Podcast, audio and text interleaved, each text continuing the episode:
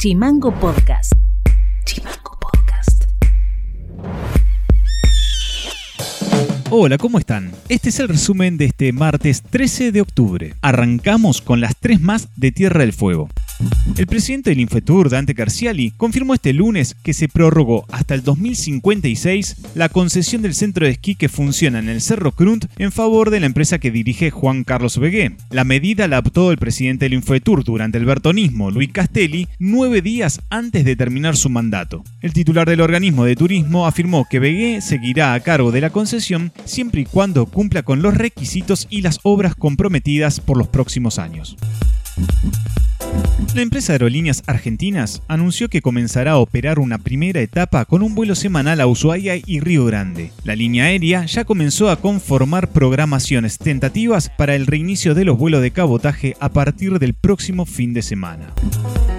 El Tribunal de Juicio en lo Criminal del Distrito Judicial Norte condenó este martes a prisión perpetua por el homicidio de Gladys Moledo a tres de los imputados en la causa por el crimen ocurrido en 2019. Además, se declaró penalmente responsable a Leonardo Blanco, quien era menor de edad en el momento del hecho, pero será la Cámara de Apelaciones la que determinará la condena.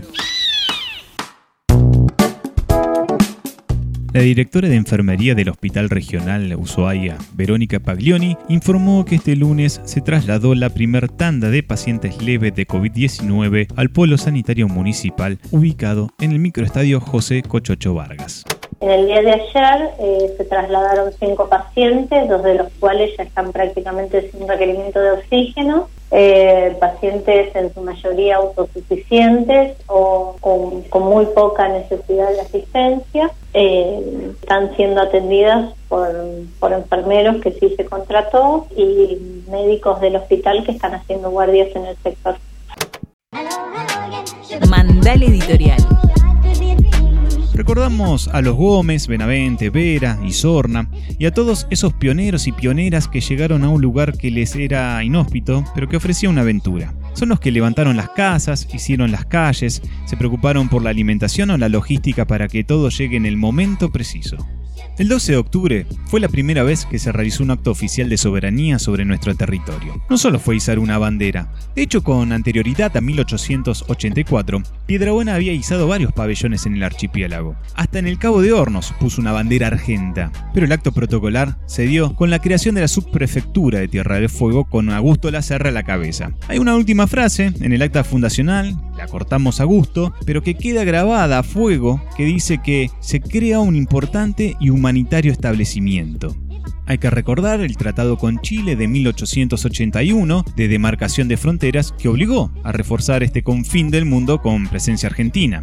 Existía por estos lugares, desde hacía ya 20 años, misiones anglicanas y claro que también existían desde hacía 11.000 años personas que no sabían de naciones y tratados hubo discusiones en congresos de historiadores si la fecha correspondía o no a una fundación verdadera. Pero bueno, predominó la postura del 12 de octubre de 1884 como el Día de Ushuaia. Eso nos coloca como una de las ciudades más antiguas de la Patagonia. Por ejemplo, en San Julián, donde bajó la expedición de Magallanes en 1520, que propicia la primera misa de la Patagonia, se fundó en 1901, el mismo año de Comodoro Rivadavia. O Neuquén, en 1905, nuestra vecina ciudad de Río Grande en 1921, y Río Gallegos un año luego que nosotros en 1885, y también nacemos casi juntos con Trelew, que se fundó un 20 de octubre de 1884. Como un párrafo en el medio de nuestra historia, te invitamos a pensar que sin Ushuaia no habría Antártida, dado que somos el puerto más cercano a ese continente tan nuestro, no solamente por ser parte de nuestra provincia, sino por su clima, cercanía y sobre todo relación histórica. Esa puerta es otro de los motivos para mirarnos desde acá al mundo. Acá existen personas aventureras que vinieron con una mano atrás y otra adelante, que se quedó para cobrar más por el retiro, que llegó para hacerse la Ushuaia, que vino escapando del norte, sino de dónde. Yo soy nacido acá, por lo tanto... Son frases que surgen en una ciudad que es tan maravillosa, que aplaca esos señalamientos o egos cuando contemplamos sus amaneceres, observamos la nevada dentro de un bosque o nos quedamos mirando caer el sol hasta las 12 de la noche. Ahí, en ese instante, en ese gozar a pleno, hay algo que es común, algo maravilloso, que es pensar en Ushuaia, pensarnos en una ciudad que seas nacido o no en este suelo, se estableció para recibirnos humanitariamente. Esto ha sido todo por hoy. Seguinos en YouTube, en Spotify y redes sociales como Chimango News y escribinos vía WhatsApp al 2901 6506 66. Esta semana te dejamos disfrutando de un tema musical de Gorilas. Soy Federico García, nos reencontramos mañana. Chao. www.chimangonews.com.ar